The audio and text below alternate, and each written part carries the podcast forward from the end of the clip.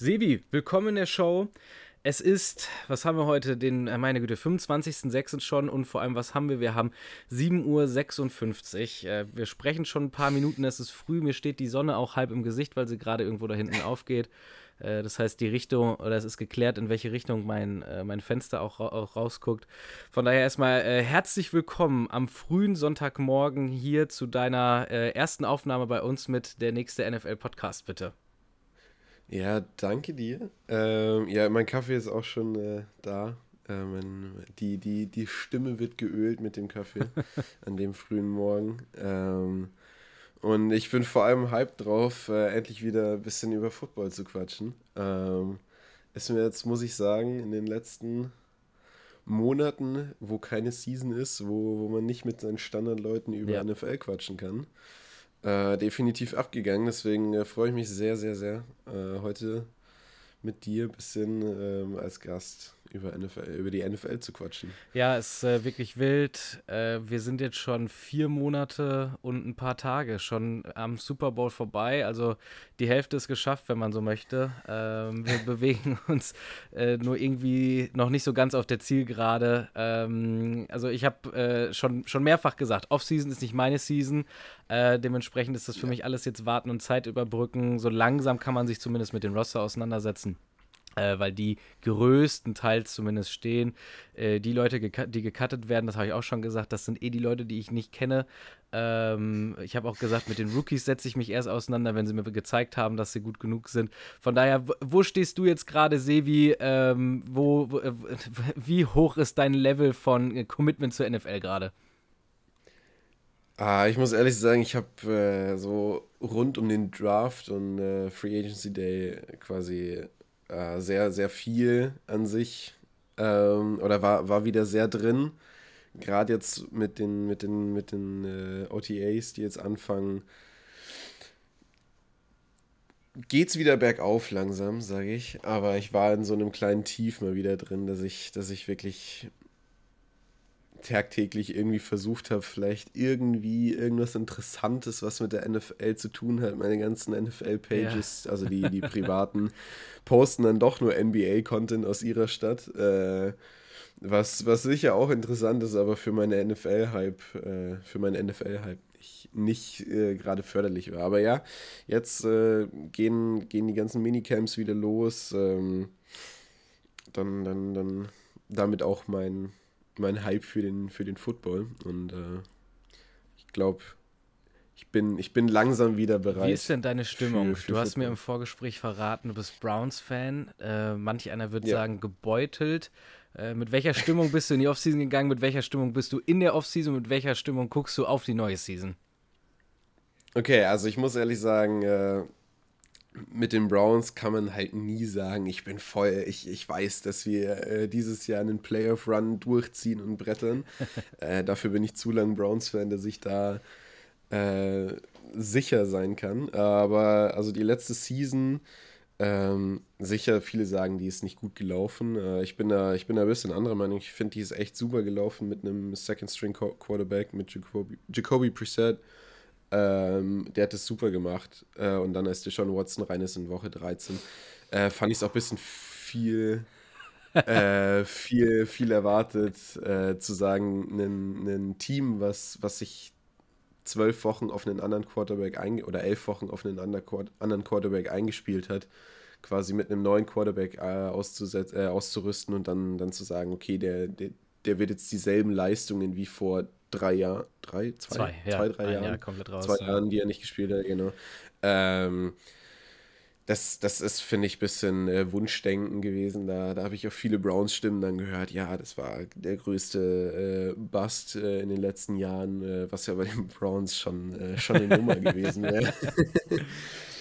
Aber ja, also offen, auf der Offense, ähm, ich bin super zufrieden mit den, mit den äh, ganzen Trades und äh, äh, Free Agency Pickups, also Zedarius Smith als Defensive End neben Miles Garrett wird äh, eine geisteskranke Kombo werden. Da, da bin ich richtig gespannt, wie die zusammen das machen. Also Zedarius Smith wurde letztes Jahr gedoubleteamt, Miles Garrett wurde letztes Jahr gedoubleteamt. Beide zu doubleteamen wird dann doch ein bisschen schwer für eine gegnerische äh, Offense, äh, Offensive Line. Ähm, Elijah Moore äh, als, als Second oder Third äh, Wide Receiver wird, wird sich auch zeigen, wie der sich äh, in der Browns Offense ähm, zeigt, aber sonst denke ich, dass das äh, definitiv. Also safer Playoff-Spot, sagst du. Ich, ich, wie gesagt, bei den Browns kann man nie sagen, der safe Spot, aber ich bin mir schon sehr sicher, dass da diese Season was, was kommen wird. Also da würde mich schon stark wundern, wenn sie mit einem Negative Record rausgehen. Also ich sage, wenn sie nicht in die Playoffs kommen, dann liegt es nur daran, dass die AFC North an sich andere Teams besser waren oder quasi, dass sie, wenn sie auf dem dritten Platz finishen, äh, äh, irgendwie andere AFC-Teams noch ein bisschen mehr Glück hatten mit ihren, mit ihren Teams, äh, mit ihren Gegnern und dadurch einen besseren Rekord. Ja, gut. Ja. Also, wenn wir, wenn wir darüber sprechen, dass eine Division ganz gerne oder vielleicht auch höchstwahrscheinlich drei Teams dieses Jahr in die Playoffs bringen möchte, dann sind wir ja schon bei der Division angekommen, über die wir heute sprechen wollen. Ähm, wir wollen nämlich nach oder gleich über die Miami Dolphins sprechen und nochmal uns das ganze Thema Tour angucken. Äh, ich zögere immer noch, seinen Nachnamen auszusprechen, deshalb bleibe ich bei Tour. Ich tue mal so, als wenn ich per Du mit ihm wäre. Und äh, das heißt, wir sind in der AFC East angekommen und wie gesagt, vom Talent her glaube ich auch eine Division, die sagt, drei Teams sollten auf jeden Fall mit in die Playoffs rutschen. Definitiv. Gib mir, definitiv. Mal, äh, gib mir mal dein Power-Ranking auf die Schnelle. Äh, war ja auch, ich sag mal, ein bisschen Bewegung mit drin in der Division. Wen siehst du jetzt auf Platz 1, 2, 3? Äh, und ich glaube, 4 ist relativ eindeutig, oder? Oder denkst du, Boah, Aaron Rodgers wird äh, komplett zum Bust? Ah, da, da, ich, also ich bin mir echt nicht, nicht so sicher. Also, die, dass ich die Bills auf der 1 sehe, äh, das ist für mich klarer, als wenn ich auf der 4 sehe. Äh, also die Bills auf der 1, ähm, und 2 und 3 bin ich ein bisschen äh, am, am Hadern. Ähm, also ich sehe die Patriots auf der 4. Ja. Gerade. Ähm,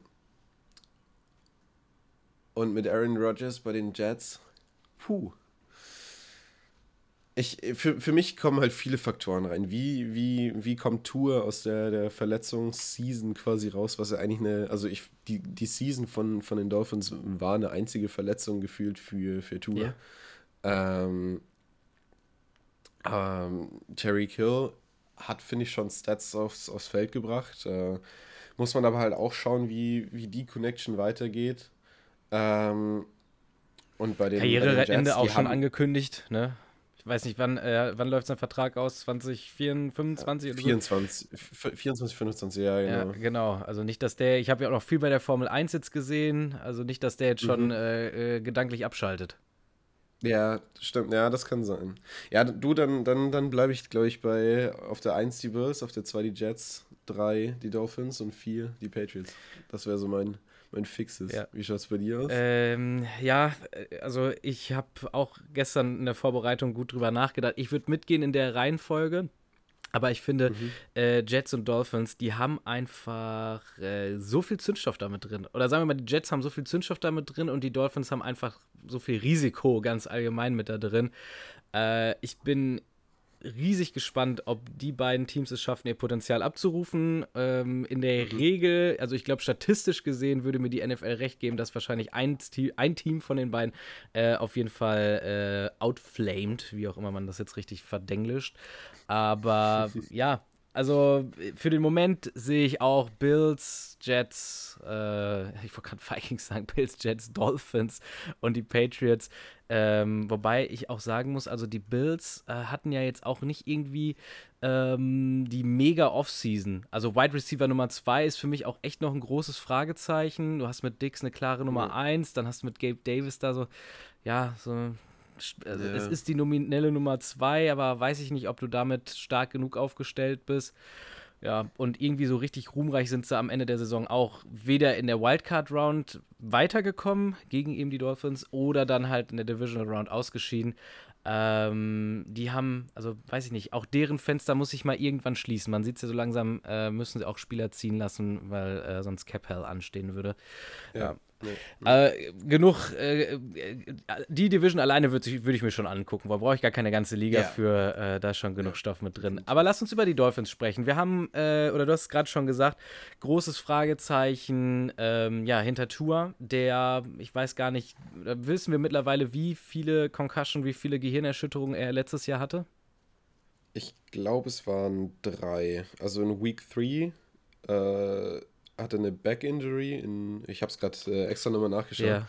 Ähm, Week 3 hatte eine Back-Injury. Gegen die Bills, dann, Nee, da waren es nur zwei. Gegen die Bills, ja. Week 4 gegen die Bengals äh, ist er auf den Boden aufgeschlagen, ist weggekartet worden, also auf dem, auf dem, auf dem Fahrzeug. Und dann in Week 16 nochmal gegen die Packers wo er auch nochmal ins Concussion Protocol ist. Oh, stimmt. Ich erinnere mich an die zweite Halbzeit, wo die Packers ja, glaube ich, ähm, die Packers ja dann noch gewonnen haben und sich selbst die Möglichkeit noch auf die, auf die ähm, Playoffs dann eben gespielt haben. Genau. Ähm, wo man, ich sag mal so im dritten Viertel scherzhaft gesagt hat, äh, ob der schon wieder eine Gehirnerschütterung hatte und dann nachher sich auf die Zunge beißen musste, weil es wirklich so war. Ähm, also ja, Gehirnerschütterung schon immer ein Thema gewesen in der NFL, aber Gott sei Dank jetzt mit drei oder keine Ahnung, wie viele es nachher wirklich waren, von einem Spieler innerhalb von einer Saison äh, so zum Glück noch nicht gewesen.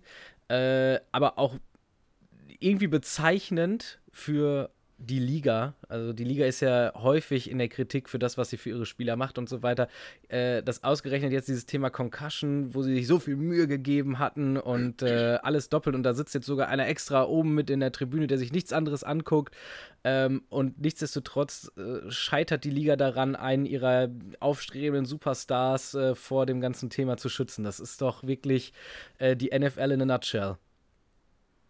Ja, Wobei ich bei, bei Tour das auch ein bisschen als Sonderfall, ich weiß nicht, ob, ob man es als Sonderfall bezeichnen darf. Ähm, er, ist, er ist Linkshänder. Und damit äh, ist es eine ganz andere Scheme, die die äh, Offensive Line, äh, also welche, welche, welche die Blindside von Tour ist, ist halt eine ganz andere, als vielleicht manche Spieler gewöhnt sind. Äh, definitiv äh, finde ich, kann man daran aber schon, also ich finde es auffällig, wie häufig sich Tour verletzt. Also es sind ja nicht nur die Concussions. Er hat sich ja kurz vor seinem Draft im College noch äh, beim, beim Championship Game äh, verletzt. Das war ein äh, Ankle Spraying, glaube ich. Ähm, und äh, also es, es, es, zieht sich ja durch die ganze Karriere durch. Äh, also ich, ich, ich denke, es, es gibt zwei Faktoren. Einfach, dass die NFL einfach ein Extremkontaktsport ist. Äh, und andererseits, dass das Tour halt als Linkshänder ähm, prädestiniert dafür ist, vielleicht mal mehr einen in die Blindside reingerannt zu bekommen. Und äh, diese Blindside-Hits sind halt einfach genau die, die solche Verletzungen oder die, die, die schwerwiegende Verletzungen auslösen können. Hast du denn schon mitbekommen, zu welcher Lösung die Miami Dolphins für dieses Problem gekommen sind? Ich äh, fand es einen interessanten alternativen Ansatz. Äh, mit dem Jiu-Jitsu-Training ja. von, von Tour. Richtig, ja, ja. genau. Es ist jetzt Teil der Aufwärmroutine für alle Quarterbacks, sich auf Jiu-Jitsu-Art und Weise abzurollen und abzufangen, genau. äh, um zu verhindern, dass man mit dem Kopf einschlägt. Ähm, ich weiß gar nicht, ob es davon Videomaterial gibt. Ich habe jetzt nicht gesucht, aber ich stelle es mir spannend vor, wenn da so drei Quarterbacks äh, anfangen, ihre, ihre äh, zum Aufwärmen ihre Rollen oder Ratschläge oder was auch immer zu machen. Äh, schönes Bild, glaube ich, da in Miami definitiv. Nee, ähm, ich habe am Anfang der Offseason habe ich noch was von Judo gelesen, was er privat macht, mhm. äh, sich abzurollen und dann äh, irgendwann äh, jetzt hat über übers Team, glaube ich, war das, oder? Äh, zum zum Jiu-Jitsu gekommen. Ja, so hatte ich es mitbekommen, dass das wirklich vom Team ja. initiiert wurde. ja, aber ähm, vielleicht um nochmal so, ich sag mal, im etwas größeren Bild nachzudenken, die Dolphins ähm, wo stehen die jetzt gerade für dich? Ich sag mal, äh, von Umbruch bis äh, ähm, All-In für, für ein Jahr. Was, was denkst du, wo sind die da auf dieser Skala aktuell anzusiedeln? Ähm, ich, ich, ich fand's crazy, was sie für, für, für äh, Key-Spieler sich geholt haben.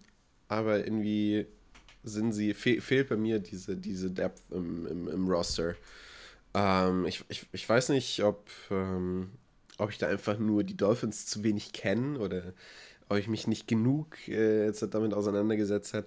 Aber ich weiß nicht, irgendwie für mich sind die Dolphins einfach so ein Team, was, was mit Terry Kill, Tour schon gute Schlüsselspieler haben. Ähm, aber, aber im, wenn, sich da halt jemand verletzt, äh, ist halt, finde ich, immer die, die, die Schwierigkeit, die, die zu ersetzen.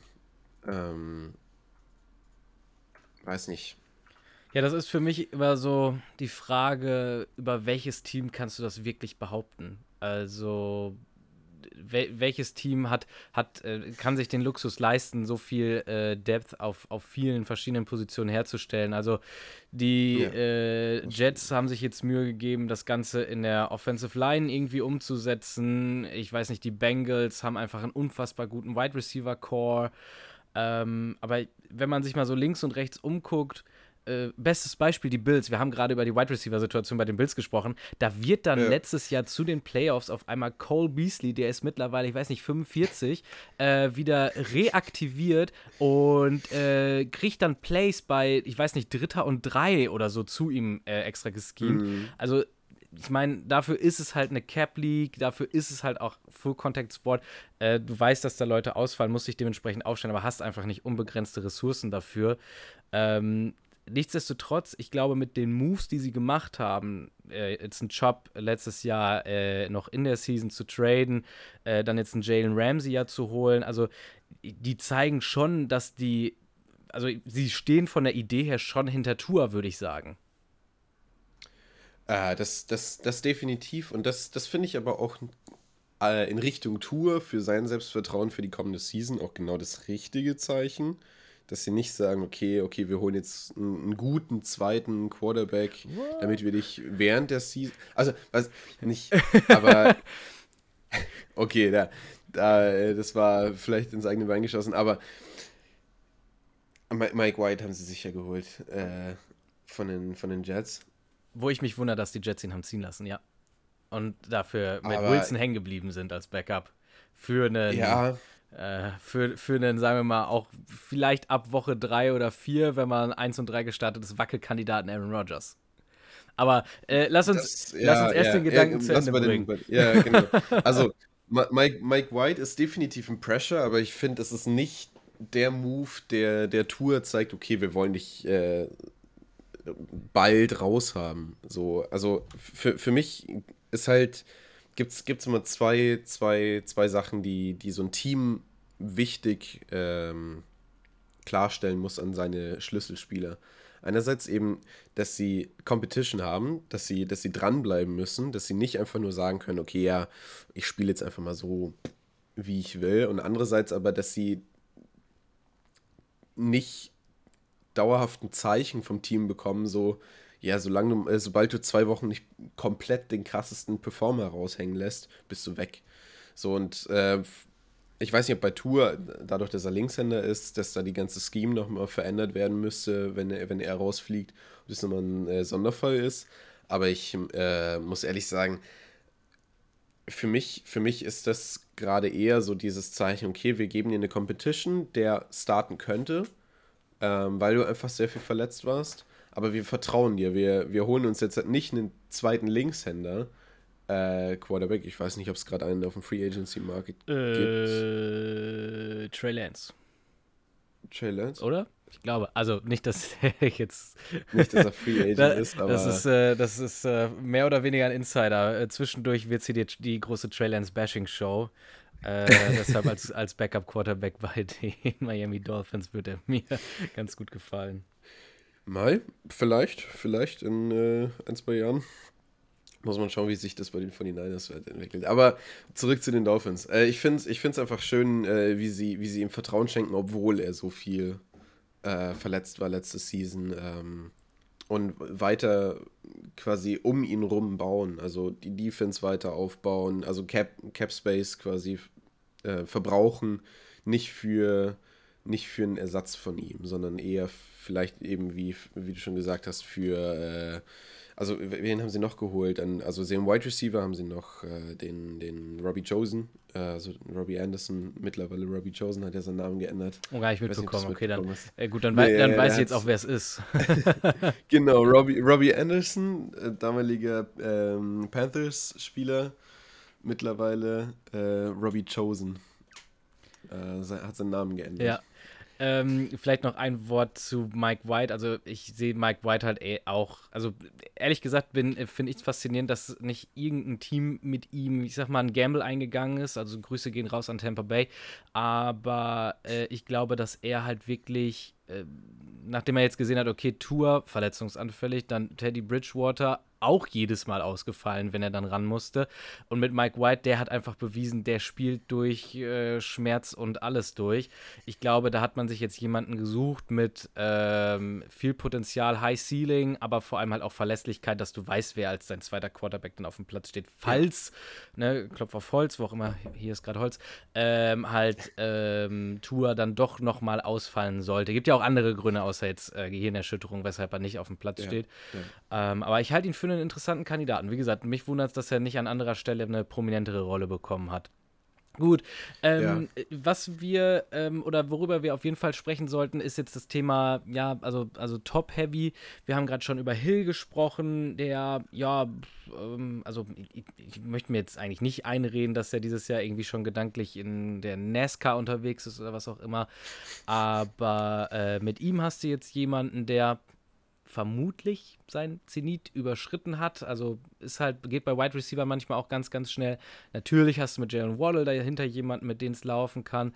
Ähm, ja, das sind so deine, deine beiden Optionen, würde ich jetzt sagen. Jetzt hast du Mike Gesicki gehen lassen, der aber auch nie so mit ins Scheme äh, eingewickelt, äh, einge, eingespielt war, wie auch immer was sagst du denn jetzt nur auf die Offense betrachtet? Miami besser als letztes Jahr oder schlechter als letztes Jahr?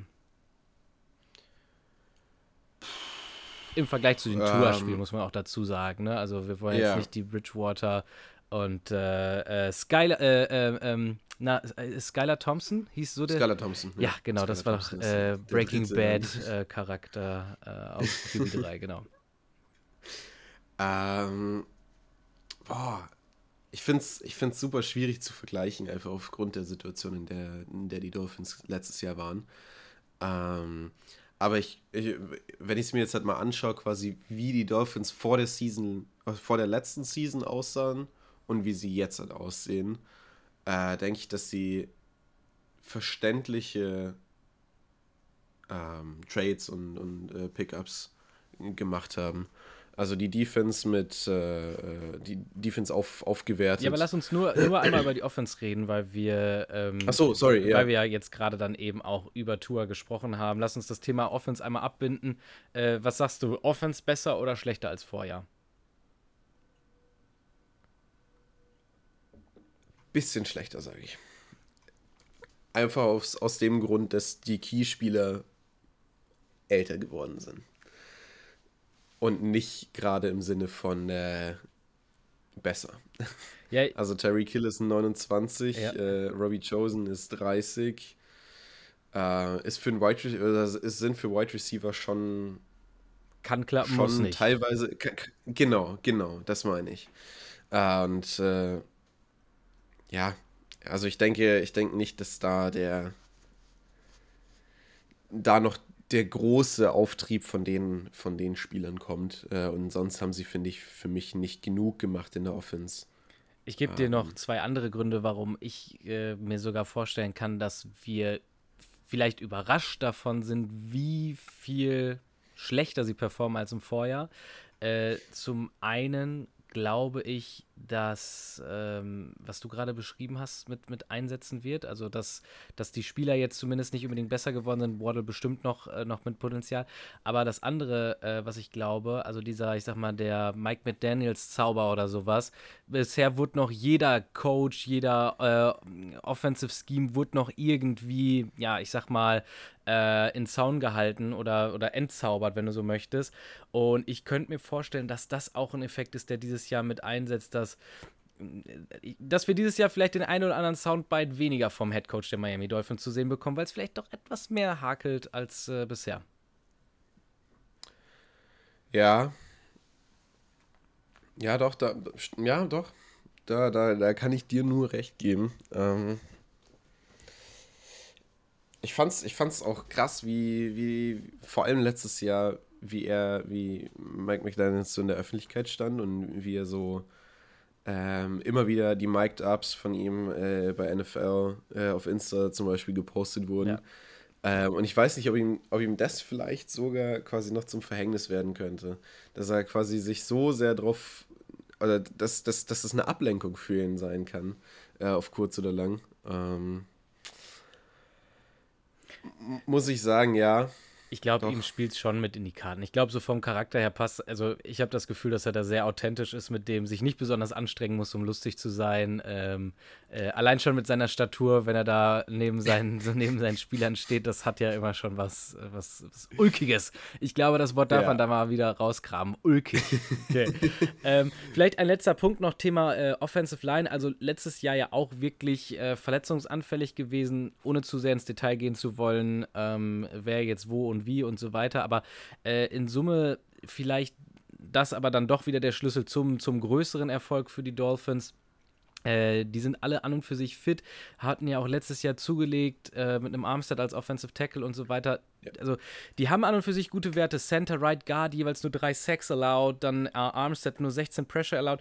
Und dann kamen halt einfach zwei, ja, zwei Injury-Prone mit dazu, also Left Guard Lime Eichenberg und Right Tackle Austin Jackson, die halt, ich weiß gar nicht, jeweils nur äh, nicht mal die Hälfte der Saison zur Verfügung standen.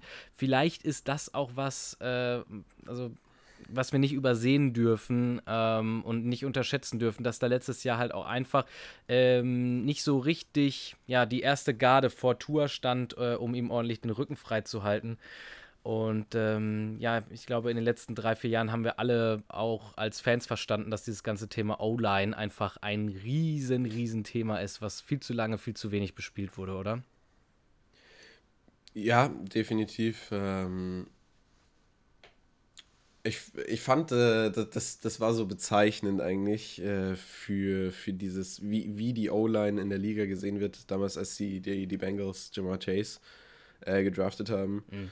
Äh, anstatt einen, einen guten O-Liner. Ähm, und ich, ich finde, dass die, genau an solchen Beispielen siehst du halt, es kann funktionieren, aber an solchen also an, die, an der Menge an Verletzungen, wo wir mittlerweile bei den Quarterbacks sind. Also ich denke an, ans äh, NFC Championship Game äh, letztes Jahr zurück. Ja, das, ähm, ist das, das, ist, das ist bitter an die ganzen Teams.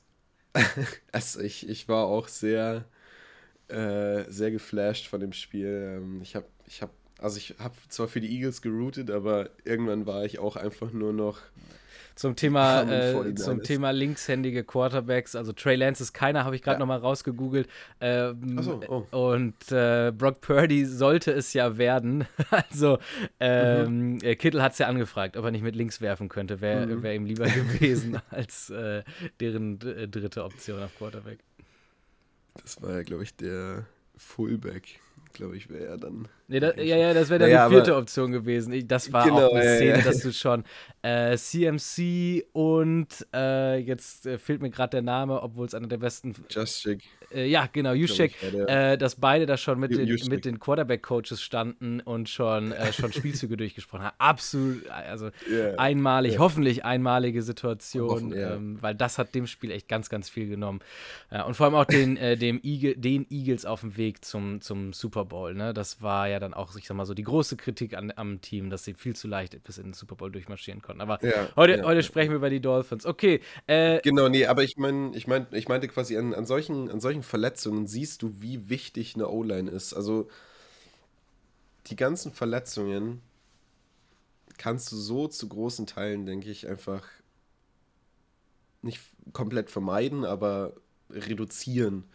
Äh, wenn du einfach O-Lines hast, die, die dein Quarterback, also oder wenn du, wenn du besser auf die O-Line achtest, wenn du einfach mehr in, ins O-Line-Training steckst, wenn du irgendwie deine Scheme so anpasst, dass halt vielleicht die weniger schönen äh, Offensive Plays kommen, aber dafür dein Quarterback halt einfach länger auf dem Platz steht und die Chance hat, öfter mal vielleicht einen schönen Play zu machen. Aber umgekehrt, das fällt mir jetzt gerade spontan ein. Äh, ich glaube, dass den Punkt sollten wir nicht zu Ende diskutieren, aber äh, mal aufge, aufgebracht haben.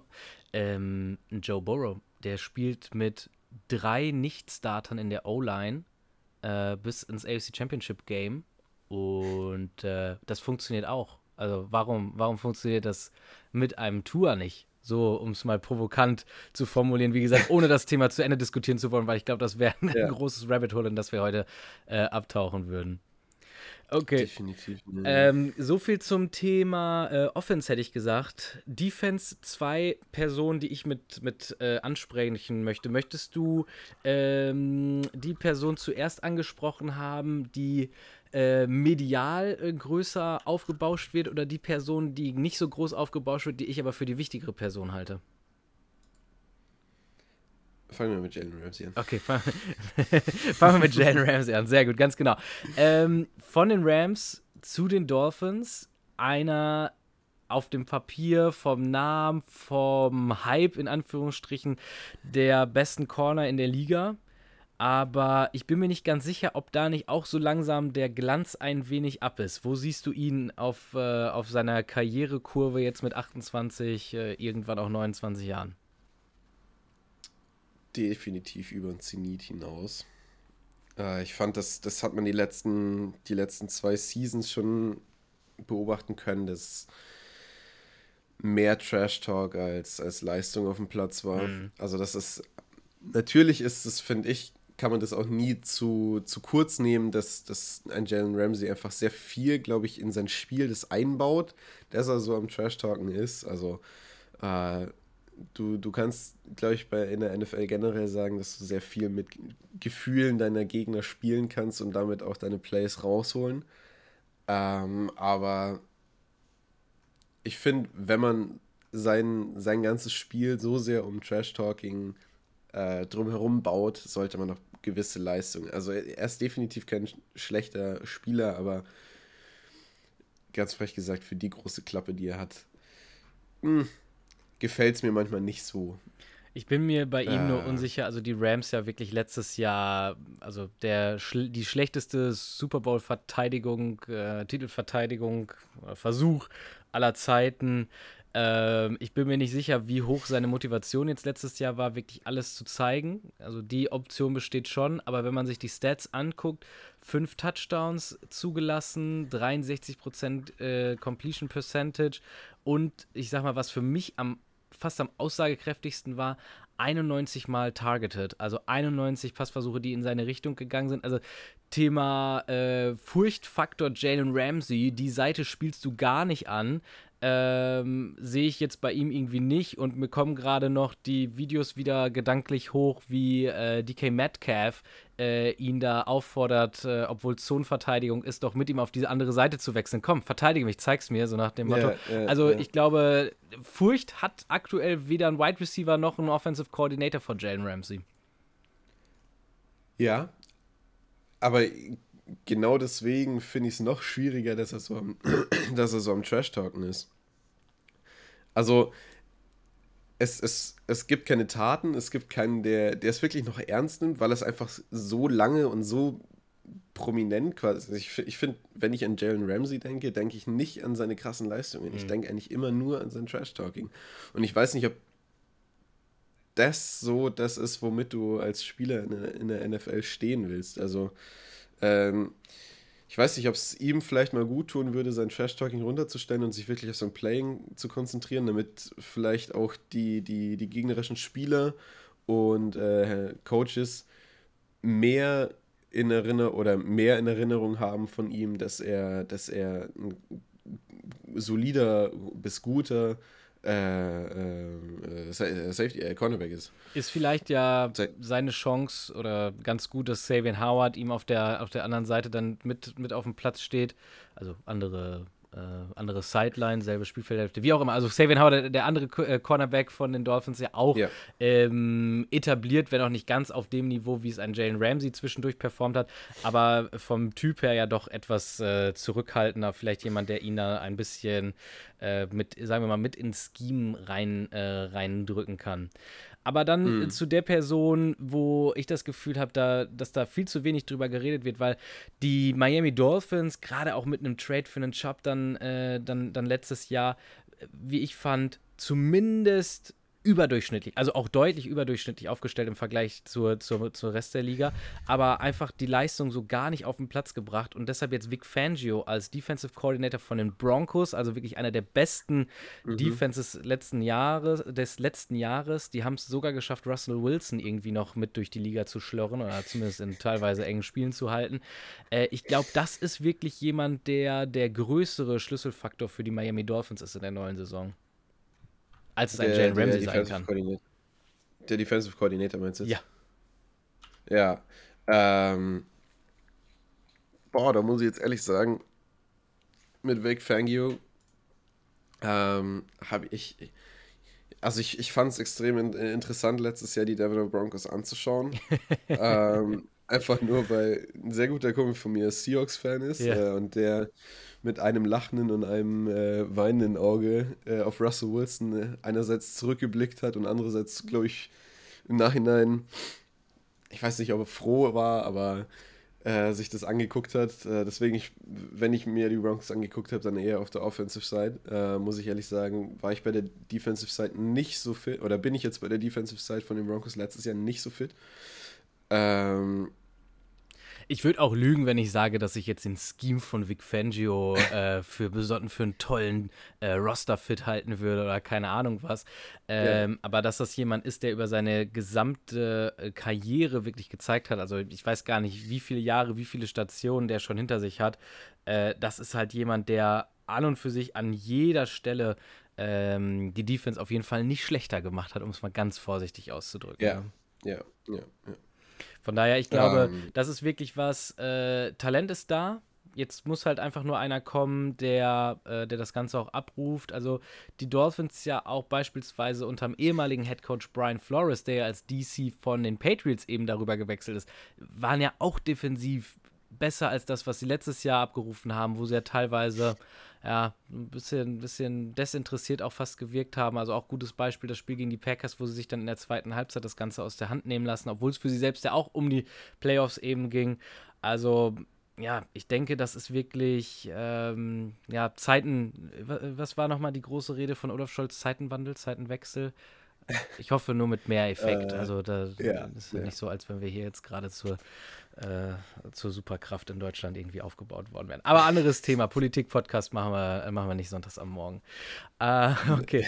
Haben wir irgendwelche Aspekte zum Thema Miami Dolphins vergessen? Irgendwelche Personen? Äh, also Landon Robertson kommt mir noch mit, mit äh, in den Sinn äh, der Starting Linebacker von den, von den Dolphins, den sie ziehen lassen haben. Aber gibt es noch irgendwas, irgendwen, den wir noch besprechen müssen? Äh, ich, eine Sache, wo ich noch gespannt bin, äh, der, der erste Pick von den Dolphins im Draft dieses Jahr, äh, Cam Smith, glaube ich, äh, war sein Name. Ich wollte gerade sagen, sag mir Namen, Position, ich stehe dazu. Er ist ein Cornerback. Cornerback, genau. An, an Stelle 51, die hatten keinen First-Round-Pick hier aufgrund ihrer Sperre ähm, oder ihrer Strafe. Ja. Ähm, haben dann in Runde 2 Cam Smith äh, gedraftet. Ähm, hast du ihn überhaupt an sich äh, auf dem Schirm? Genauso wie jeden anderen äh, Rookie, als, der als kein Quarterback ist, habe ich ihn komplett ganz und gar nicht auf dem Schirm. Äh, frag nicht, mich okay. in Woche 4 yeah. nochmal, falls er auf dem Platz stand und falls er gut gespielt hat, dann sage ich dir irgendwas dazu. Dann mache ich mir die Mühe und lese mich nochmal ein, ja. Okay, okay, ja. Dann Aber du darfst mich jetzt gerne, du, du, darfst mich jetzt gerne davon überzeugen, äh, dass ich ihn schon ab Woche 1 auf dem Schirm haben sollte. Ja, gerne. Ähm, Cam Smith ähm, ist für viele so ein, so ein overlooked Cornerback gewesen äh, in dem diesjährigen Draft. Ähm, es ist sehr, sehr ruhiger Charakter, zumindest, also zumindest habe ich ihn so, also auf dem Feld jetzt, ähm, es ist nicht so ein, nicht so ein hektisch Sprinter, äh, aber dafür halt mh, mm, gute, gute Entscheidungen ähm, in, in, der, in der Coverage. Äh, und ich, und ich finde es schön, dass, dass sie, obwohl sie einen, einen Xavier äh, Howard und Jalen Ramsey haben, als ersten Pick direkt einen, einen Cornerback äh, setzen. Für mich ist ein Zweitrau äh, Zweitrunden-Pick schon eigentlich jemand, der, der definitiv ähm, spätestens Mitte der Season als, als Starter fungieren könnte. Ähm, da bin ich gespannt, quasi, wie sie ihn einsetzen neben erfahrenen äh, Dingern. Deswegen äh, definitiv behalt ihn, behalt ihn im Auge. Ähm, wie viel Prozent äh, South, South Gardner, ich kann den Namen irgendwie nicht aussprechen, Source Gardner. Source Gardner, wie viel Prozent Source Gardner steckt denn in ihm?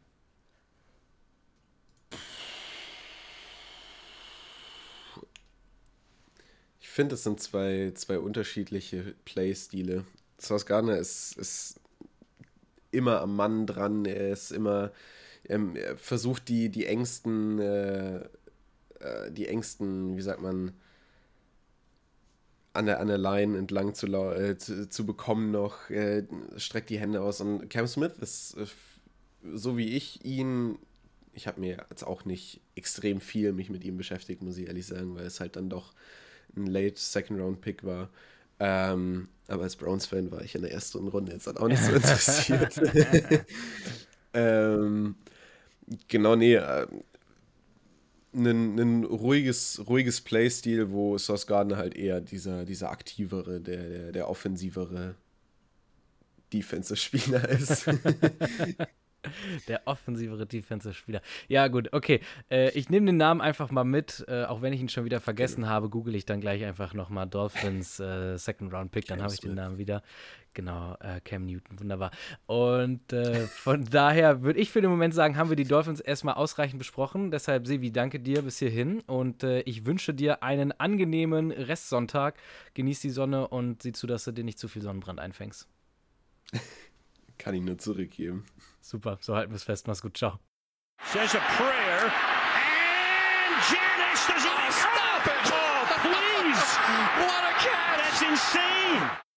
Gut, so, es geht nochmal weiter. Heute Vormittag, heute Morgen, nee, heute Morgen war es, ähm, haben wir schon über äh, die AFC East gesprochen. Wir haben uns vor allem das ganze Thema Tour noch mit angesprochen.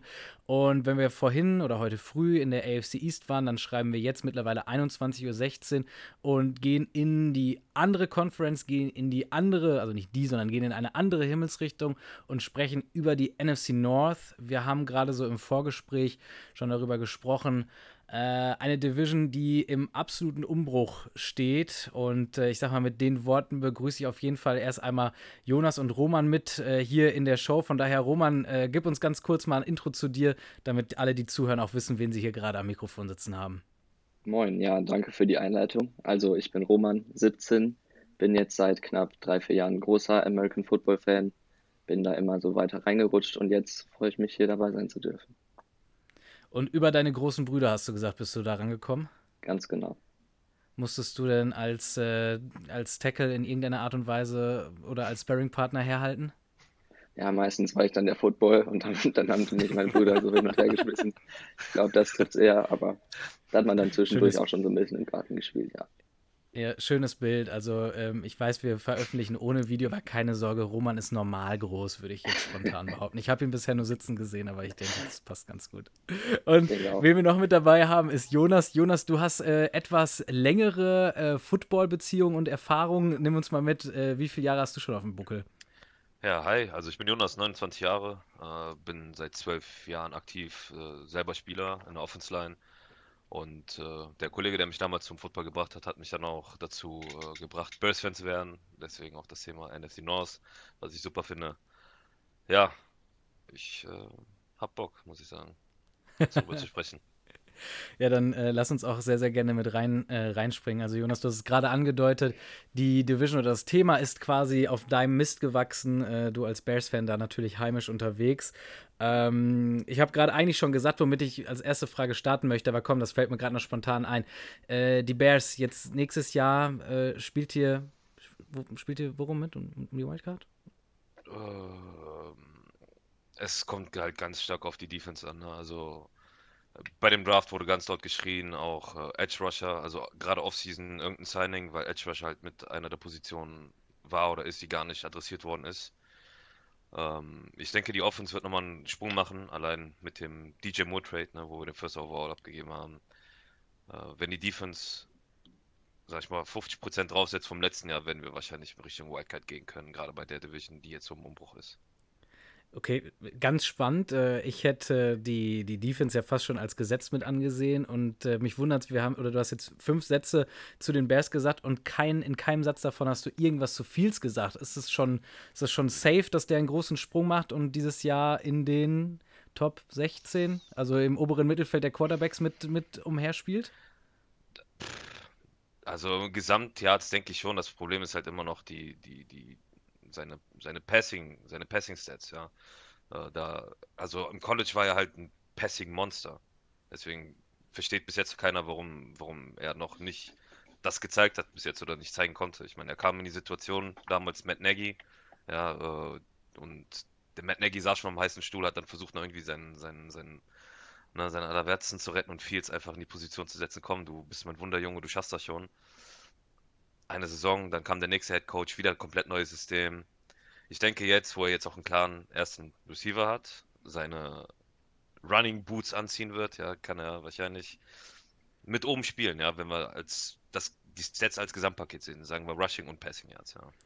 Ja, gut, also äh, Produktion kann er, glaube ich, schon mitbringen. Also ja, übers, übers Run-Game hat er auch letztes Jahr eine ganze Menge mit abgeliefert, aber durch die Luft halt eben äh, doch relativ wenig.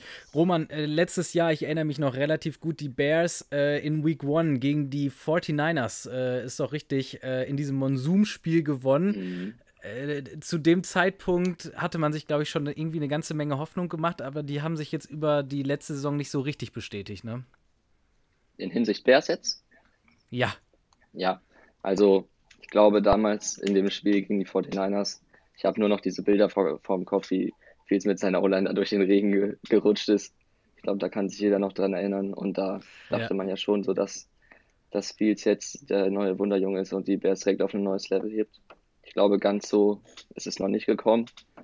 Und ähm, was ich jetzt so in letzter Zeit zumindest wahrgenommen habe, so in den letzten zwei, drei Monaten, so gerade in der Offseason, wenn den Leuten langweilig ist, auf einmal war Justin Fields da Quarterback Power Rankings irgendwo rund um Platz 12 und 13 zu finden nach seinen letzten Spielen. Gerade vermutlich durch Fantasy Football, da hat er ja auch nochmal einen richtigen Hype bekommen. Ganz so weit sehe ich es auch noch nicht. Also kann ich mich da Jonas anschließen. Ich denke mal, er hat das Potenzial auf jeden Fall, so in die Top 10 zu kommen, aber aktuell fehlt da noch ein großer Schritt, aber ich glaube, dass er den auch gehen kann, wenn er, ja, wenn er seine Passing Skills wieder aufs, aufs Spielfeld bringen kann. Okay, Top 10 äh, ist immer direkt ein großer Sprung, muss ich sagen. Ich hätte jetzt gesagt, lass ihn erstmal im, wie gesagt, Platz 16 und etwas besser mit ankommen.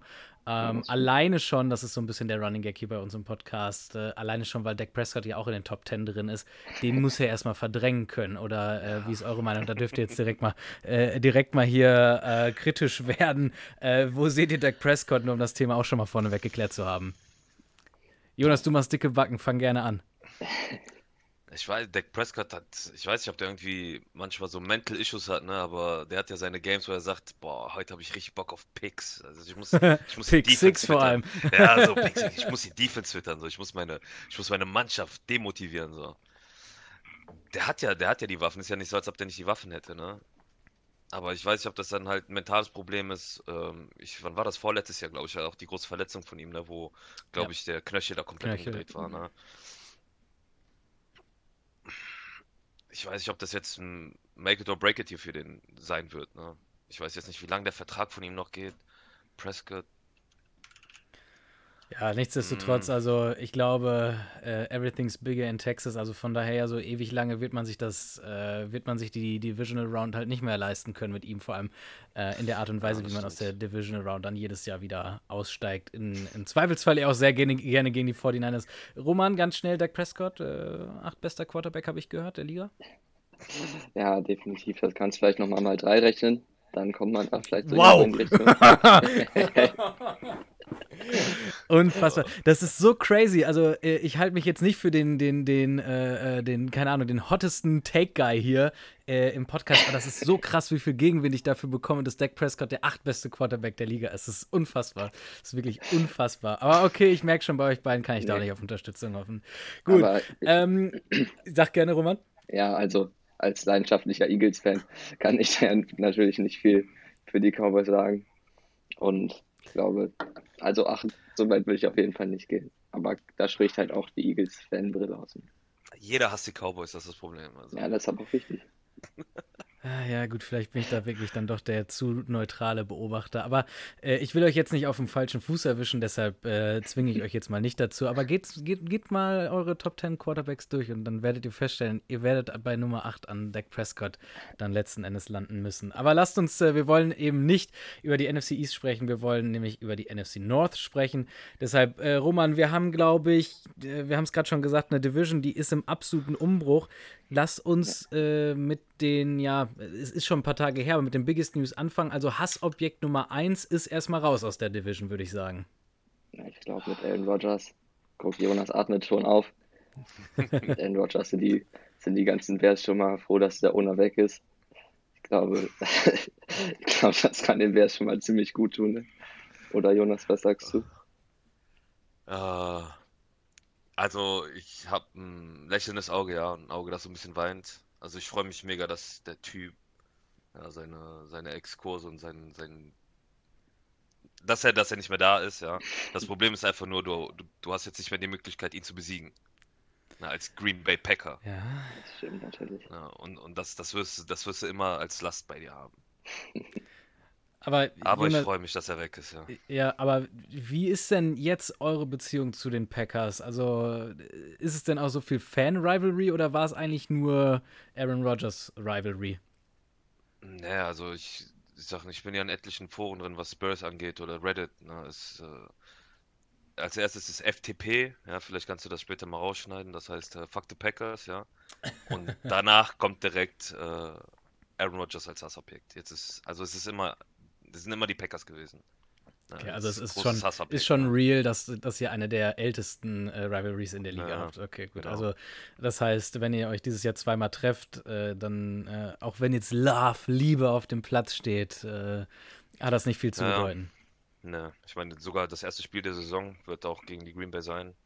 Und dann äh, freue ich mich schon drauf, Okay. was die Bears so bieten können. Ja, und jetzt hat sich irgendwie noch ein zweites Team dazu entschieden, äh, alle Schleusen aufzumachen. Ähm, heute Sonntag, äh, ja, immer noch der 25.06., genauso wie heute Morgen. Ähm, dann die Meldung, dass die Minnesota Vikings auch bereit sind, äh, ihren Running Back Cook dann wohl mit, mit äh, zu verschiffen, wegzutraden. Äh, die New England Patriots, äh, da habe ich die News auch her von den New England Patriots Germany. Äh, Fans äh, scheinen da oben mitzuspielen. Das wird denen nochmal ganz gut tun zum Thema, zum Thema AFC East von heute Morgen. Schließt es den Kreis ganz gut. Und damit haben wir jetzt irgendwie so zwei Teams, die ja doch auch in den letzten Jahren, ich weiß, wir kommen gleich noch zu den Detroit Lions, aber die sonst in den, in den, sagen wir mal, in den letzten fünf Jahren oder so in der Division eigentlich das Ganze unter sich ausgemacht haben, ähm, die beide nicht dastehen, wo sie letztes Jahr aufgehört haben. Jonas, gib mir mal deine Einschätzung jetzt auch zu den Vikings womit, womit rechnest du bei denen in der neuen Saison? Also die haben, Cook ist ja weg. Ich meine, Addis, ach, wie ist er? Madison ist, glaube ich, ne, der Mhm. Ja. neue Running Back. Ja, Backup, ja, ja. Ich denke, der würde, der wird, glaube ich, äh, die Stelle von Cook mehr oder weniger vertreten können. Äh, die Addition mit Addison ist auch sehr gefährlich, wenn er das Duo hast, Justin Jefferson und Addison. Das Problem bei den Vikings ist halt immer die Def Defense gewesen. Ne? Jetzt äh, mit Ein dem bisschen. Abgang von Darius Smith, ne, fehlt ihnen jetzt wieder ein guter Pass-Rusher, aber ich glaube, die haben Davenport von den Saints haben die gesigned und ich glaube noch ein äh, Cornerback von den, von den äh, Cardinals jetzt in der Offseason. Wenn die Defense sich zusammenreißt äh, und Kirk Cousins halt nochmal ein gutes Jahr hat, dann wird es schon sehr gefährlich. Ne? Also die könnten einen deepen Run schaffen. Aber die müssen es jetzt machen, weil Kirk Cousins ähm, ist jetzt auch nicht mehr lange da. Ja, aber Roman, äh, Checkdown Kirk, also Jonas sagt zwar, äh, man sollte es für ihn machen, quasi, also weil man ihn nicht mehr lange bei sich hat, aber kann man es mit ihm, das klingt falsch, kann man es mit ihm machen, Roman? Also ich muss sagen, dass ich Kirk Cousins, oder ich bin von Kirk Cousins auch echt kein großer Fan. Den sehe ich vielleicht irgendwo rund um Dak Prescott in meinen Power Rankings. Und ich würde ich es ihm wünschen, weil ich eigentlich echt so von seiner Art bin ich eigentlich echt ein Fan von ihm. Aber ich glaube nicht, dass er mit seinem, mit seinem Skillset noch eine Chance hat. Und die Vikings sollten, glaube ich, auch so langsam mal den Sprung wagen. Wir reden ja gerade darüber, Neuanfang in der NFC North. Ich glaube, bei den Vikings wäre es auch keine schlechte Idee, in den nächsten ein, zwei Jahren mal nach einem neuen Quarterback Ausschau zu halten. Aber man muss natürlich Ja. auch dazu sagen, dass solange Justin Jefferson bei einem Team dabei steht, kann der Quarterback immer noch mal aussehen wie, wie ein Prime Rogers. Also was der macht, ist halt echt unfassbar einfach. Äh, ja, äh, wir alle denken zurück an die Bills, also, äh, also ans Spiel gegen die Bills letzte Saison. Äh, Kirk Cousins ja hochgelobt für seinen Wurf bei 4. und 18. Ich weiß nicht, also war auch irgendwie so ein bisschen in Double Coverage. Äh, gut, dass Justin Jefferson da war, um den dann noch rauszufischen, von daher. Aber ja, also äh, Kirk Cousins auch jetzt echt nicht mein, mein Favorit. Ich weiß, der, der Checkdown von, von, von letzter Saison war wirklich irgendwie so bezeichnend dann für, für ihn, aber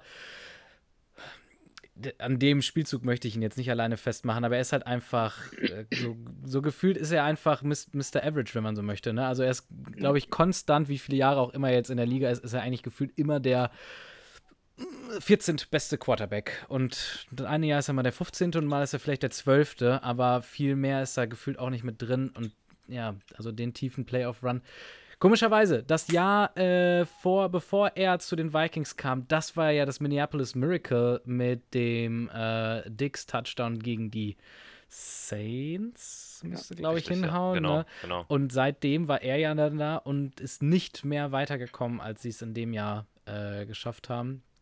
Also keine, keine große Erfolgsstory.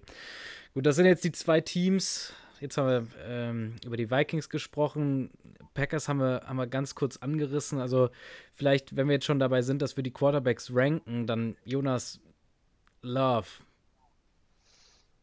Deine Meinung? Noch zu wenig gesehen. Ne? Also er hat jetzt vier Jahre oder drei Jahre hinter dem Guru setzen können ne? und äh, lernen können. So wie der Guru ähm, selbst. Einst. Stimmt, genau, ne? Genau, wie hinter Favre man wird sehen, ne? Also das erste Spiel jetzt auch gegen die Bears direkt noch mit der Rivalität wird auch zeigen, ob der dem ganzen Druck auch, äh, ob der den Druck auch irgendwie verkraften kann, ne? Zu sagen, ich bin jetzt der neue, der neue Quarterback, ja? der, die neue Hierarchie kommt jetzt äh, in meine Hand.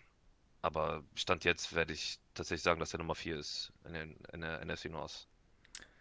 Ähm, gut, dich als Bestfan muss ich das nicht, äh, nicht fragen, aber Roman, siehst du ihn hinter Fields? Ja, ich glaube, da ist sogar noch mal eine kleine Gelbe auf jeden Fall. Also man hat halt, wie Jonas ja gerade auch schon gesagt hat, bis jetzt echt wenig gesehen. Ich weiß nicht, wie viele Spieler gestartet hat, so fünf würde ich mal spontan, spontan schätzen. Aber ja, also gut, Rogers, ja, ich denke auch. Ähm, hinter Rogers zu lernen, ist natürlich nichts Schlechtes. Ich glaube, da kann man nichts falsch machen. Lief bei ihm damals auch ganz gut. Aber dass da so eine Dynasty nochmal raus entsteht, kann ich mir bei bestem Willen nicht vorstellen. Also wäre schon wild und ich glaube, die Geschichte, wie Rogers überhaupt bei den Packers dann letzten Endes gelandet ist, ist ja auch eine äh, ganz, ganz einmalige, wie er damals im, im Draft durchgepurzelt ist. Ähm, aber prinzipiell kann man sich da bestimmt einiges abgucken bei Aaron Rodgers. Vielleicht charakterlich sollte man sich da seine, seine eigene Arten, Arten aneignen äh, und nicht ganz so äh, Darkness Retreat und was weiß ich nicht für Dinge ähm, sich abschauen. Ja, okay, gut. Ja, wo, wo ich so sagt, ja, äh, ihr habt schon recht, also noch echt ein unbeschriebenes Blatt. Ähm, tatsächlich eine der wenigen Dinge, ähm, die selbst für mich als jemand, der sich Rookies und äh, Second, Third und was weiß ich nicht, was Stringer nicht so wirklich anguckt, eine der wenigen Dinge, wo ich mich schon in der Preseason drauf freue, ihn dann halt auch in der, in der Starting Elf mitzusehen. Ähm, was, weil ich glaube, da schon ab, ab äh, ja, eben äh, Preseason Week One dann schon, schon einiges los bei den Packers oder kann einiges los sein, je nachdem, wie er in der ersten Woche äh, dann tatsächlich da auf dem Platz steht. Okay, ähm, dann ist ja für die Defense, ach, für die Defense, für die Division jetzt so ein bisschen die Frage, okay, wer, wer steht am Ende der Saison wo? Jonas, gib mal deine Reihenfolge bitte mit durch, 1 bis 4. Boah, schwierig. Also entweder Vikings oder Lions äh, auf der 1. Also Lions haben wir jetzt noch gar nicht angesprochen, aber ich habe Respekt vor den Lions, äh, vor allem vor Dan Campbell, ne, vor dem Coach, was er da gerissen hat mit denen jetzt in den letzten zwei Jahren. Mhm. Ähm, ich mache einfach eine Board Prediction. Ja, ich gehe an 1 mit den Lions, an 2 mit den Bears tatsächlich, 3 nehme ich die Vikings und 4 die Packers. Roman, siehst du es ähnlich gleich oder anders? Schon anders, würde ich sagen. Also ich glaube, Lions an 1, da würde ich sogar noch mitgehen. Ähm, und ich glaube, danach wird es zwischen, es könnte wirklich, glaube ich, dass alle drei auf dem zweiten Platz landen können. Ich glaube, das wird echt ein enges Ding. Lions sehe ich vielleicht einen Tag mehr vor. Ähm, aber ich glaube, ich würde an zwei mit den Vikings gehen, an drei mit den Bears und an vier würde ich vermutlich auch die Packers nehmen. Also quasi eigentlich einfach nur Vikings und Bears tauschen. Aber wie mhm. gesagt, es kann so und so kommen. Nur Lions an eins würde ich mich, glaube ich, sogar ziemlich sicher festlegen. Finde ich spannend. Ähm, vom Kopf her möchte ich nicht dagegen sprechen. Äh, oder möchte ich vom Herz her nicht dagegen sprechen. Keine Ahnung. Ich möchte nicht gegen die Lions auf Platz 1 sprechen. Aber, und damit, äh, Jonas, wollte ich dann nämlich überleiten, weil ich mir felsenfest sicher war, dass ihr die Lions auf Platz 1 setzt. Ich habe äh, so ein bisschen die Sorge, sind die nicht auch äh, ein gefährlicher Kandidat dafür, dass die nächste Saison so ein bisschen entzaubert werden? Ist diese Cinderella-Story jetzt mit Jared Goff, der da seinen äh, ja auch schon zweiten Frühling quasi erlebt, ähm, ist, kommt die nicht auch schon ihrem Ende entgegen? Ich würde eher sagen, nee. Also ich glaube, dass Jared Goff ist für mich ein besserer Kirk Cousins. Und er ist für mich auch einer dieser, dieser Quarterbacks, die, glaube ich, nicht, nicht viel nach oben und unten schwankt, zumindest insgesamt über eine ganze Saison gesehen. Den, der wird, glaube ich, sein Ding machen und die Lions haben mit Amon Russell Brown, glaube ich, mittlerweile äh, einen Top 15 Receiver in der Liga. Ziemlich sicher Top 15. Und Jameson Williams natürlich auch noch dazu, der jetzt ja erstmal wieder suspendiert wurde. Was die Lions da gemacht haben, ist ja auch nochmal ein Rätsel für sich, aber ich glaube, dass da schon einiges gefestigt ist. Dann in der Defense mit Aiden Hutchinson, ja natürlich nochmal auf der Edge, auch nochmal ein Starspieler. Penny Sewell, einen der besten Red Tackles. Ich glaube, überall haben sie irgendwo ihre ziemlich sicheren Dinger und das wird in der Division auf jeden Fall reichen, um den ersten Platz zu festigen. Jonas, du hast nickend zugestimmt. Ja, ich habe mir jetzt mal die Stats von Goff angeguckt, ne, bevor er den, äh, also der hatte zwei richtig starke Jahre mit den Rams, allein auch, dass er in den Super Bowl gekommen ist, ne? Knapp 4700 Passing Yards. Ja, aber zum Dann, Thema äh, entzaubert, also da ist ja der, der Super Bowl, glaube ich, der, hm. der perfekte, das perfekte Beispiel für. Ja, ich weiß ja nicht, was da so intern passiert ist. Ne, man hat aber einfach nur gemerkt, dass die Rams dann einfach nur all in gehen wollten, was dann auch gefruchtet hat. Ne? Die haben ja dafür auch Haus und Hof verkauft, mehr oder weniger, haben sich damit Stafford reingeholt. Stafford ist ja wieder für mich eine andere Liga als Goff. Aber wenn ich mir das letzte Jahr, auf, äh, jetzt letztes Jahr von Goff angucke, 4500 Passing Yards, knapp 30 Touchdowns. Der hat, äh, also ich würde sagen, der schafft das nochmal mit der Mannschaft. Wenn Jameson Williams dann auch nach äh, Woche 6 dann auch wieder zurück ist, kann schon gut was geben. Ja, aber ist Ein paar fragwürdige Entscheidungen jetzt in der Offseason mit, ähm, mit dem Abgang von Swift, der Addition von Gibbs, ja.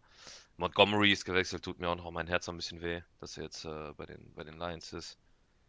Aber ich denke, Goff kann seine soliden 4000 bis 4500 Yards wieder werfen und wenn die Defense da nochmal Druck macht, wird das schon ein starker Run für die dieses Jahr. Aber ist, ist es denn nicht mit, äh, mit Goff genauso, wie es dann bei den Rams eben war, diese, ich habe es gerade Cinderella-Story genannt, aber haben wir das nicht alles schon gesehen? Gute O-Line, irgendwie ein Coach mit, also Sean McVay jetzt schon meiner Meinung nach der deutlich bessere, zumindest taktische Coach, äh, als es Dan Campbell ist. Aber ich sag mal, ein, ein frischer Wind auf der Coach, äh, auf, äh, als Coach, äh, gutes, gutes Talent irgendwie dann auch im Backfield mit dabei. Also haben wir die Geschichte nicht schon mal gesehen, diesen, diesen kometenartigen Aufstieg und dann den plötzlichen Fall? Seid ihr euch ganz sicher, dass, das, dass die nächste Lions-Saison so erfolgreich ausgehen wird wie die letzte? Die ja jetzt auch nicht so unendlich erfolgreich war. Auch wenn man theoretisch in Week 18 noch die Chance hat, in die Playoffs zu kommen. Ja, das wollte ich nochmal ansprechen. Also, ich würde jetzt nicht die Lions so loben, dass ich jetzt denke, die gehen 12-5, 13-4 oder so. Aber ich denke, dass es, wenn die einen, weiß nicht, einen 10-7-Record holen, dass man damit in der Division locker den ersten Platz erreichen kann. Weil sie halt gerade eine der schwächeren Divisions ist. Und so viel Cinderella-Story sehe ich da eigentlich gar nicht. Ich sehe einfach ein solides Team, was gut Spiele gewinnen kann, vielleicht auch mal verlieren kann, aber insgesamt glaube ich, dass es einfach gerade im, im Schnitt mit der Division reichen wird. Ja, ja genau. Also Division-wise sind die, glaube ich, die besten ist zurzeit. Okay. Be ja, bedeutet so. eigentlich reden wir über das Gleiche, äh, nur dass ich nicht im Blick habe, dass es halt in der, in der Division 9 und 8 dann nachher reichen würde. ja, ja. Ansonsten, ansonsten ja. kann man dem, glaube ich, zustimmen, was du gesagt hast. Okay. Ja. Aber Jonas, ähm, Thema Defense war ja letztes Jahr offensichtlich auch die Schwachstelle im Team. Wie viel Prozent sind die besser? Ähm, inwiefern meinst du das jetzt? Ja, wie viel Prozent werden sie besser sein in der Saison 2023, 2024, als es jetzt in den letzten äh, Jetzt die Lions, ja, meinst die du? Die Lions Defense.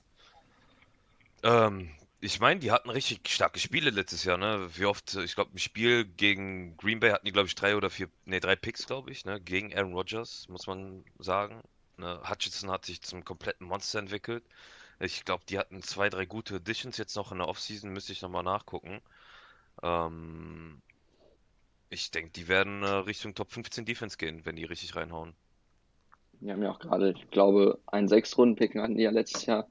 Malcolm Rodriguez, ich meine, so hieß er, der Linebacker. Ja, ja. Ich glaube, ja, der war's. Ja, Oder ja, irgendwie so heißt er. Ähm, der hat ja, glaube ich, auch auf einmal, so mitten aus dem Nichts hat er da die Lions von der Mitte aus stimmt, ja, auf ein ganz anderes Level nochmal gehoben. Stimmt, stimmt. Wenn der sich so wie Hutchinson stimmt, weiterentwickelt, dann haben die schon Potenzial zu einer echt guten Defense, ja. Ach, die haben doch hier CJ Gardner, äh, wie ist er? Ja, CJ Gardner Johnson. CJ Gardner Johnson, ne? Das wird auch weh. Ja, auch noch. Ich scroll gerade nochmal die Ergebnisse vom letzten Jahr durch. Also da waren halt auch echt irgendwie Spiele in alle Richtungen mit dabei. Ich habe hier gerade gegen die Packers, ich denke mal, dass das Spiel, Jonas, das du angesprochen hast, 15 zu 9 gewonnen. Also ja, da hat dann die Defense sehr gut funktioniert, aber Offense dann dafür auch nicht. Umgekehrt sind hier so Spiele Patriots Lions 29 zu 0 verloren. Also Shutout für die, für die Lions an dem Spiel. Oder davor die Woche 45 zu 48 gegen die Seahawks verloren. Also äh, in, in alle Richtungen was. Für, in alle Richtungen für alle was mit dabei. Absolut äh, crazy. Also Konstanz sieht anders aus. Von daher, ich bin, ähm, was das ganze Thema angeht, äh, Lions Defense, bin ich echt noch skeptisch. Muss man auch dem Campbell ehrlich gesagt beweisen, dass er da äh, die Möglichkeit hat, das ganze Team da ordentlich mit auszurichten. Ich muss zugeben, ich weiß gerade nicht, wer der DC ist, aber ähm, ich glaube, da ist äh, da, da, das Team noch in der Bringschuld. Ja, wir werden das nach dem ersten Spiel sehen, was sie, was sie da geschafft haben auf Season. Die spielen direkt gegen die Chiefs. Ja, die haben das, erst, das große losgezogen im ersten Spiel. Ja. Da werden wir direkt schon sehen, was das Sache okay, ist. Zum, zum Thema Cinderella Story. Dann kommt der, äh, der Super Bowl Hangover von den Chiefs noch mit dazu. Schwuppdiwupp, die Lions stehen 1 zu 0 mit Sieg gegen die Chiefs da. äh, und äh, wir sprechen nicht mehr über 9 8 Record, sondern 14 und 3 äh, Bye Week in, in der Wildcard Round. Äh, die Geschichte schreibt sich von ganz alleine für die, für die Lions nächstes Jahr. Und Goff und Mahomes werfen beide wieder für über 500 Yards. ich meine, das ist Division Hass, aber bei den Lions fühle ich mich immer so, das ist so ein Kleinkind, dem man den Lolly weggenommen ja. hat und die warten schon zig Jahre auf den Lolly, dass sie wieder kriegen. Deswegen wünsche ich denen noch mal so ein bisschen, bisschen Erfolg. Na, aber die sind gerade ziemlich frech im Internet, deswegen ich bin da so ein bisschen zwiegespalten. Ne? Die, die shooten ganz halt so gegen die Bears und dass wir jetzt die neuen Lions werden. Sind, sind die schon so Schauen selbstbewusst? Also die, die haben ja, ja schon also, breite Brust jetzt aufgebaut. Also die shooten gegen Fields, lachen ganz Zeit über irgendwelche Moves. Die lachen ganz Zeit darüber, dass wir in der ersten Runde zum Beispiel einen Tackle genommen haben. Obwohl ich dann schon weiß, okay, manche Lions-Fans, die äh, wurden bei der Geburt dreimal hochgeworfen, aber nur zweimal aufgefangen. Na, also. äh, was, was, muss ich jetzt schneiden? Also vorhin musste ich noch wegen einmal Fuck was schneiden, jetzt aber das soll ich drin lassen? Also schwierig heute, wirklich schwierig. Na, so. das ist ein Division-Problem. Äh, ja, ich glaube, das sind nur die beiden Sachen, die da geschnitten werden müssen. Aber ansonsten würde ich den Lions das echt wünschen, dass sie mal einen Playoff-Run machen. Allein für die Fanbase, ne, dass da auch mal wieder ein bisschen Motivation mit reinkommt. Ich weiß ja, die letzten, das letzte Jahrzehnt war ja nicht so schön für die. Oder letzten 20 Jahre, glaube ich sogar. Boah, äh, so gut kenne ich mich jetzt mit der Lions History nicht aus, aber äh, gefühlt mit Stafford, mit Megatron, äh, ja, wo, wo, sind die denn da so gelandet? Ich glaube, das waren auch die, so echte äh, Stats Heroes, ne? Ja, richtig. Die, die Cowboys. Aber die haben, glaube ich. Bei dem Division Round ging da auch nicht für ihn aus, oder? Ich weiß nicht, warum Falls du jetzt auf einmal so gegen Tony Romo hatest. Kann ich jetzt nicht nachvollziehen, Roman. Tony Romo, stimmt. ja. Tony Romo. Äh, ja. ja, gut. Ich wollte es äh, mal noch schnell quer googeln, aber das kriege ich nicht hin und äh, während ich gleichzeitig das Gespräch hier weiterleite. Aber äh, in Summe ähm, äh, starker Kontrast zur, zur AFC East. Also AFC East haben wir ähm, heute früh, wie gesagt, drüber gesprochen. Äh, das habt ihr logischerweise noch nicht hören können. Haben wir drüber gesprochen, dass ähm, wir uns fragen müssen, ähm, ob nicht drei Teams mit in die Playoffs einziehen. Äh, ich glaube, für die NFC North ist das keine Option. Da sind wir uns einig, ne? Das wird ein, ein Team wird es schaffen, ja. Aber keine zwei Teams. Geschweige denn drei Teams. Okay. So, ich habe hier nochmal schnell dann auch die. Ist auch spannend. Ja, ich ja. habe nochmal schnell die Playoff History jetzt hier von den Lions auf footballreference.com mitgeöffnet. Ähm, wollt ihr raten? Komm, das finde ich jetzt mal spannend. Wann waren sie das letzte Mal in den Playoffs? Ich hoffe, ihr habt jetzt nicht auch gleichzeitig gegoogelt. Ich habe jetzt nicht geguckt. Ähm, ich denke, das war, wenn überhaupt, in den Neu äh, Anfang der 90er, kann das sein? Äh, da waren sie auch drin, aber äh, Roman, gib doch nochmal einen Tipp ab. Ich würde sagen, so boah, zehn Jahre. Äh, jein, also 2016 tatsächlich Wildcard-Niederlage gegen die Seattle Seahawks. Dann 2014, 2011 und davor Durstperiode bis 99. Äh, aber da relativ regelmäßig. 99, 97, 95, 94, 93, 91. Aber nie über die Wildcard hinausgekommen, außer eben 1991. Ja, und 1983. Da muss, ah, okay, okay, dann davor geht es noch weiter. Ich muss noch ausklappen. Sorry, habe ich jetzt äh, vergessen. Da geht es noch weiter. Aber ab äh, 1991. 91 waren sie noch einmal im Conference Championship, haben verloren gegen die Washington Redskins. 41 zu 10. Bestimmt auch ein fantastisches Spiel als Lions-Fan. Und seitdem, wie gerade besprochen, nie mehr über die Wildcard Round hinausgekommen. Aber vielleicht dieses Jahr. Geguckt. Megatron wurde 2007 gedraftet und zwei, dreimal in eine Wildcard gekommen, aber mehr ist daraus ja dann auch nicht geworden. Ja, aber auch irgendwie, ähm, ich habe es gerade nicht auf dem Schirm, wieso, weshalb, warum, aber halt auch einfach echt so eins dieser verlorenen Talente. Ne? Wie viele äh, Seasons hat der in der NFL gemacht? Zu wenig. 2-7 hast du gesagt, wurde gedraftet. Boah, ich, ich weiß gar nicht. Roman, du hast es doch gerade vor dir, oder?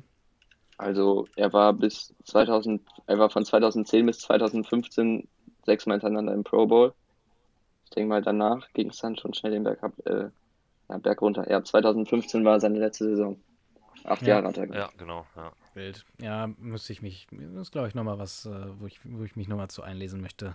Wieso, weshalb, warum habe ich gerade tatsächlich nicht auf dem Schirm, aber vom, vom ja. Alter her wäre da auf jeden Fall noch einiges gegangen. Und Definitiv zum Thema Stats Heroes äh, mit Stafford ja schon eine relativ äh, einmalige Connections in, der, in derselben Zeit gehabt. Okay, ja, äh, Jonas, du sagst gerade äh, AFC East, sehr, sehr spannend. Dann äh, gib mir doch mal schnell noch deine Meinung dazu ab. Äh, ich habe gerade gesagt, äh, drei Teams äh, vielleicht in den Playoffs. Deine Meinung, wer, wer, gewinnt denn überhaupt die AFC East? Hast du es gerade mit auf dem Schirm für dich? Ähm, Boah, das ist echt schwierig, weil ich gucke mir das gerade nochmal an. Das ist echt, echt das ist eine schwierig. Wilde Division. Ich meine, das ist sehr wild. Wenn Rogers klickt, ja, wenn er wirklich seiner Hochform da echt performt und der hat einen Garrett Wilson, der hat seinen Lazard, der hat, äh, die haben eine richtig gute O-Line, glaube ich sogar, ne? Die, da ja. kommen jetzt, glaube ich, verletzungsbedingt kommen da ein paar Leute zurück.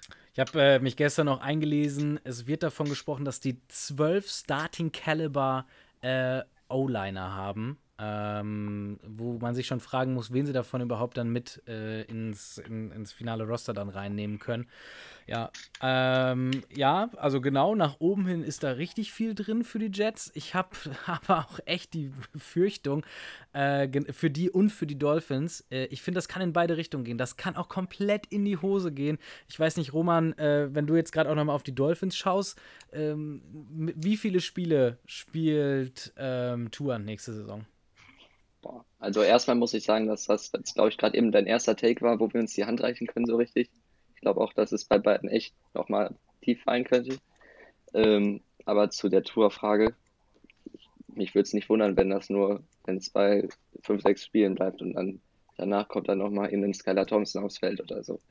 Auch wenn ich sie natürlich nicht wünschen, wünschen würde, weil ich glaube ich echt, oder er hat auf jeden Fall auch das Zeug, Top 10, jetzt fange ich schon wieder damit an, aber könnte, glaube ich, echt ein richtig geiler Quarterback sein, so wie es damals im College gewesen ist. Aber ja, also absoluter MVP-Kandidat durch äh, Week 7 oder was, wann er dann äh, das erste Mal auch verletzt. Nee, gar nicht, das ist relativ früh, Week 5 oder so, äh, verletzungsbedingt Mhm. raus ist. Also ist ja monstermäßig in die Saison gestartet. Ja. Ähm, Der kann da oben schon mitspielen, ob 10, 5, whatever, aber ja. Äh, aber dafür ist ja auch Mike White jetzt als Backup da, ne? Also das ist ja äh, stimmt, von, Mike den, White, ja. von den Jets rübergekommen. Äh, halt ich für ich habe es auch heute früh schon gesagt, deshalb ich will mich nicht zu sehr jetzt wiederholen, aber äh, ich halte ihn für, oder ich habe mich gewundert, dass er nicht woanders einen prominenteren Posten bekommen hat. Also nach den Spielen, die er für die Jets letzte Saison abgeliefert hat und auch Toughness äh, gezeigt hat. Ne? ich glaube, Mhm. Mike White Ah. ist mehr so eine Cinderella-Story auch gewesen. Äh, sehr gut möglich, aber ich glaube, die NFL ist eine Liga, die sehr, sehr viel Wert auf Storylines und äh, solche Hero-Geschichten, Epos quasi Wert legt. Ähm, Ja. Deshalb, ich hätte schon gedacht, dass das ein oder andere Team, äh, die Coles beispielsweise, äh, ihm da vielleicht auch nochmal eine Chance geben. Aber äh, ja, gut, dann, Auch sehr gut. dann halt als Backup. Boah, Bills. Also ich glaube, die Patriots, ich glaube, die, mh, da, die könnten tatsächlich sogar letzter werden. Obwohl deren Defense ist sau stark. Ich Ne? glaube, die Patriots sind ja schon ziemlich so der Mhm. prominenteste Pick für den vierten Posten. Ja, Mhm. also sehe ich tatsächlich auch. Aber das heißt, ihr seid euch auch einig, Bills auf Platz 1? Würde ich mitgehen, ja. Ich glaube, ich würde sogar nicht mal die Patriots auf den vierten setzen. Oh. Das heißt, Roman, bring den Gedanken zu Ende. Ich glaube, dass die Patriots mit, es mit der Defense und Billy B irgendwie wieder auf den dritten schaffen. Da haben sie dann auch nicht viel mehr von, aber zumindest, also entweder die Dolphins oder Jets werden, glaube ich, absolut die Erwartungen nicht ertreffen, äh, äh, treffen können. Entweder, entweder klickt Rogers nicht oder Tuas Concussion-Probleme gehen weiter. Ich habe da echt große Bedenken. Ich glaube sogar noch mehr bei den Dolphins. Deswegen, mich würde es nicht wundern, wenn, wenn sie irgendwie auf dem vierten Platz abspielen. Okay, wild. Äh, ich, äh, mein absolutes Totschlagargument gegen die New England Patriots, Bill O'Brien, der einzige Head Coach, der mit Bill Belichick und äh, Tom Brady keinen Super Bowl gewonnen hat. Das ist ein sehr gutes Totschlagargument. Nein, also das, das Einzige, was es ist, ist, dass, äh, äh, dass er, glaube ich, zweimal im Super Bowl gegen die New York Giants verloren hat. Ich glaube, das ist das Einzige, was hinter dieser Aussage steckt. Aber es klingt Ja, immer gut. Also es, das stimmt, es klingt immer so, äh, als wenn man sie totreden könnte damit. Bill O'Brien Ja. ist aber auch echt nicht der Beste. Ich halte nicht viel von ihm zumindest. Äh, hat es ja glaub, auch schon auf menschliche Art und Weise äh, geschafft, sich Beine zu stellen oder ins Knie zu schießen oder was auch immer. Als Alleinherrscher Weiß in. Houston hat er ja da doch die, die Franchise noch mal ein paar Jahre zurückgesetzt, um es vorsichtig auszudrücken. ja. Ah, die Andrew Hopkins, Alter, das war Ja, ja. ja, gut, aber Ja. damit haben wir, äh, jetzt haben wir so vom, äh, vom Spektrum so ziemlich alles besprochen. Wir haben äh, die NFC North besprochen, eine Division, die, äh, ja, wo auch nochmal wild durchgewürfelt wird. Die AFC East haben wir jetzt nochmal mit angerissen, eine Division, wo, ja, äh, irgendwie auch viel drin ist. Äh, ja, viel drin ist, auf jeden Fall. Vor allem auch, wie ich finde, ne, also sind es ja mindestens dann halt auch die Division-Matchups, die richtig, richtig gut werden müssen. Ähm, weil einfach alle drei Teams da um, um die, um die Postseason, äh, äh, im Zweifel sogar alle vier Teams um die Postseason kämpfen müssen. Ja, von daher äh, hätte ich fast gesagt, äh, binden wir die Folge doch ab. Haben wir äh, NFC North, AFC East äh, ganz gut abgeschlossen für heute. Von daher, Roman, Jonas, nochmal Dankeschön für eure Zeit hier am äh, ja, späten Sonntagabend.